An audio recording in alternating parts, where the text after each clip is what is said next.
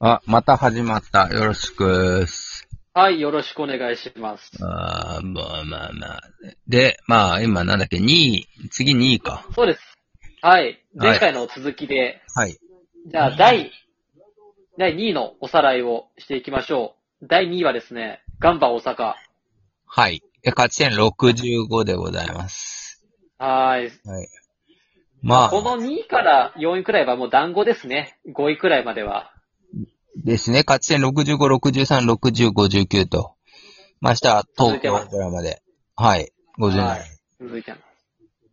あ今シーズン、ガンバの躍進は、かなり昨シーズン苦しんでましたけど、ーまあでも、結局補強したからじゃないのいや、きょ、去年の終わりぐらいから、だってね、宇佐美とかまあ戻ってきたわけああ、そうですね、宇佐美選手が、いるし、に、戻ってきましたね。あとは前線も、パトリック選手ですかね。 いやー、ねえ、あとはもうアデミウソン選手も活躍されたし、いろんな 意味。そうですね。いろんな意味で活躍をされましたね、アデミウソン選手は。まあ、単純に層が薄いのはあるのかもしれない。あ、層が厚いか。ごめんなさい。初そうですね。まあ、ゴールキーパーも、元日本代表の東口選手も、まだバリバリでいらっしゃいますし、庄司選手を獲得し、ああ、庄司選手も、フランスのストラスブールですかね。嘘、トゥールーズ、トゥールーズ。あ、トゥールーズだ、トゥールーズです。はい。で、ね、オリンピックでも活躍した藤原選手もいますし、ああ、じゃあやっぱり、タレントは揃ってますね。やっぱりポジションごとに。まあ、オリンピックで活躍したん、僕は活躍したと思ってるんで。はい。まあ、でそこに対して、宮本監督という、なんかまあ、どうなんですかね。宮本監督が良くないって評価も、一部はい。で言ってるガンバの人がいるらしいんですよ、サポーターとかね。ああ、本当ですか。た多分その、遠藤を癒しちゃったし、みたいな話だと思うんですけど、いやー、ただ遠藤選手、やっぱり世代交代とか考えると、まあね、ですし、やっぱり、致し方ない部分もあるんじゃないですかね。ですよね。確かに、別にこう、なんでしょう。半分、使いみ、なんていうか、システム的に使いにくい選手にはなってしまってますよね、現状。まあ、そうですね。やっぱり年齢も年齢ですし、で、そう、ああいうパサー系というか、そういう選手がいないのと、あとは結構若手を使っていらっしゃるので、ガンバーは、今シーズまあ、そう、しょう、なんかしょうがない部分がありますね、そこは。ン。はいはいはい。まあ、ただ遠藤選手も、J2 のジュビロ磐田では、はまあ、い。移籍をし、期限付き移籍で、まあ、かなり大活躍をされていたと。確かに。そこは嬉しいところですね、やっぱり。ですね。まあ、まあ、ジュビロも、まあ、J1 には上がらないといけないチームでしょうから、少なくともは。いやー、そうですね。やっぱり J2 に、にとどまってしまうとやっぱりきついですよね。なかなか、J2 も上がるときついですからね。そうですね。きつかったですかグランパスは。グランパスもかなりきつかったですね。最後、最後は、プレイオフまで行きましたかね。ああ、はい、はないんと。か第3位に食い込んで、最後はアビスパ福岡と、まあ、引き分けて、昇格ということで。なるほど。あ、そうでしたね。結構、ヒヤヒヤな。ヒヤヒヤな0-0でしたからね。はいはい。まあ、かなりやっぱり、J2 はやっぱり本当に1年で上がるくらいの勢いじゃないと、きついですね。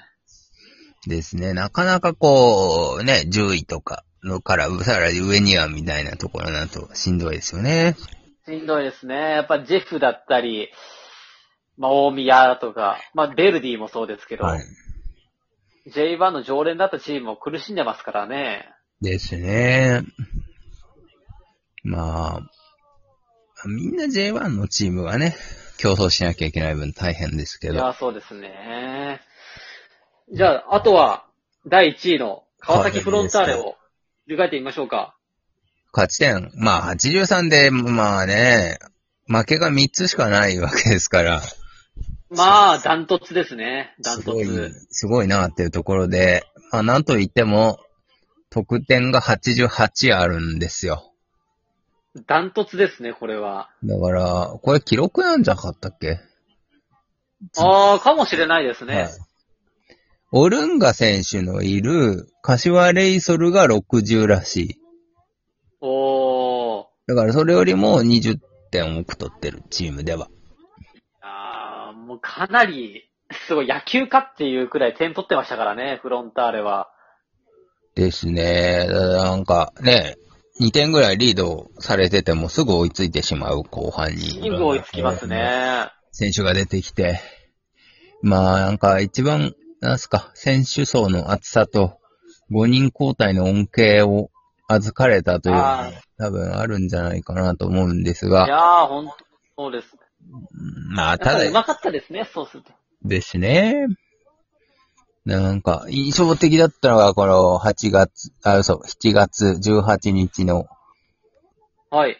後半1対、あ後半4点取って5対1にした横浜 FC 戦ですとか、ああ、すごいですね。後半の、あれ、後半の23分から2対0をひっくり返した仙台戦とか、ああ、印象的ですね。ねえまあ、こういう立て続けに点が取れるような試合をできると、なかなかこう、ね、勢いが衰えないというか、衰えないですね。やっぱり、やっぱり前線も、今シーズンは、大卒新人がかなり活躍しましたからね。旗手選手だったり、三笘選手が。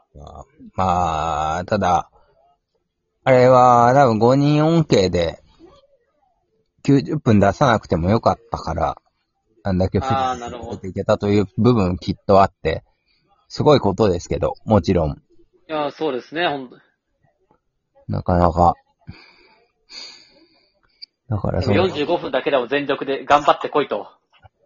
そうですね。それが許されというる選手層の厚さというか、いやー、そうですね。すごいですね。やっぱ選手層厚いですね、フロンターレは。ねえ、まなぶくんとかはね、ベンチ外になっちゃったりしてたし、山村。ああ、そうです。山村選手。すげえなあすごいなといういやか、ーすなかなか、こう、試合出るのが、 まず大変みたいな、選手大で変ですね。すな。という中でございまして、いまやあ、ー、素晴らしい。本当いやいやに、川崎フロント圧勝というシーズンでしたね、は今年は。まあ、で、なんか、まだ、あれだ、天皇杯もあるんだし、まだ27日に。そうですね。12月の、まあ、し終わりのところで、が準々決、準決勝ですかね。はいはい。 J1、J2 チームの優勝チームだったりが参戦をしてくると。グランパスは出られないの出られないですね。あらじゃあ、 J1 チームは、1位に、で、あと J2、J3 の優勝チームですかね。はいこれ、ここが参戦優をした勝ないかな。筑波大かホンダの優勝ないかな。ああ、個人的には筑波大学期待してますけどね。はいはいはい。まあ、見てみたいですよね。どのぐらいやれるのか。どれくらいやれるのかと。多分、俺あんま大学わかんないですけど、きっとあれですよ。そ僕の、もあまりネームバリューでしかわからないですね。プロ行く子いるんでしょうだって、きっと。ああ、いると思いますね。もう、それこそ三笘くんも、そうです、そうです。筑も波大出身ですよね。ともとは風間さんがね、やっててね。そうです。いやー、そうですね。監督から引っ張られて、やってましたから。ですあねの。個人的にはボルティス期待してますね。そうですはいはい。そうだ、リカルド・ロドリゲス監督がはい、かなり期待上げましたから、徳島は。はいはいはい。そうでしたね。 J1 チームにどれくらい通用するのかって見てみたいですね。確かに。まあなんか裏がぶっこ抜く話はどうなったんですかあー、ちょっとそんな話もありましたね。まあ、なので、どこ、どうなるか不透明な部分はあるんですけど、来シそうーでズすン、ね。期待したいところでは来シーズン期待するとこ、何かありますか期待する来とシこーズろンで。の期待は。まあ、まあ、ひとまずはね、ちゃんと試合がそうですねや。られるかどうかっていうところじゃないですか。か、そうですね。まあ、結構ね、また、あーこの、はい。今年は結構選手層が露骨に結果に出てますけど、5そ人うですねという枠の中でちゃんと補強してくると思うので、こんなに多分そう差ですがつまらないと思うんですよ。あ、あの、切らあーれてますね、来年は。そうですね。ちょっと来年は、かなり均衡し、拮抗した試合になりますかね、そうしますと。だからた、そうですね。まあ、まあ、まあ、リノスとかぐらいはあ優勝チャンスあるんじゃないですか。ビッセルとかあ、ああ、ぐらいは。まあ、立て直し方しそうたですいでね。すね。そうですね。ヴィッセルはまた大補強するかもしれないですね、ちょっと。ね、いいっすよね。香川かな。香川来ますかね。まあ、お金だ期待をけ、したいですね。まあ、ね、頑張ってこう、飯呼ぶために楽天ショッピングモールを使うしかないですね。 そうですね。楽天市場使って、はい。みんなしっかり投資をしていくと。そそううですすれば、サッカー界の還元をされると。はい。まあ、トヨタ車を買うとかね。そうですね。そうすれば、名古屋グランパスにも貢献すると。はい。ということでとこはろ。ですかね。はい。じゃあ、まあ、また、なんか、定期的にあったら、サッカーの話をしそうまでしょすう。ね。ははい。していきますので、よろしくお願いしい。ます。はい。おやすみなさい。はい。おやすみなさいませ。ではでは。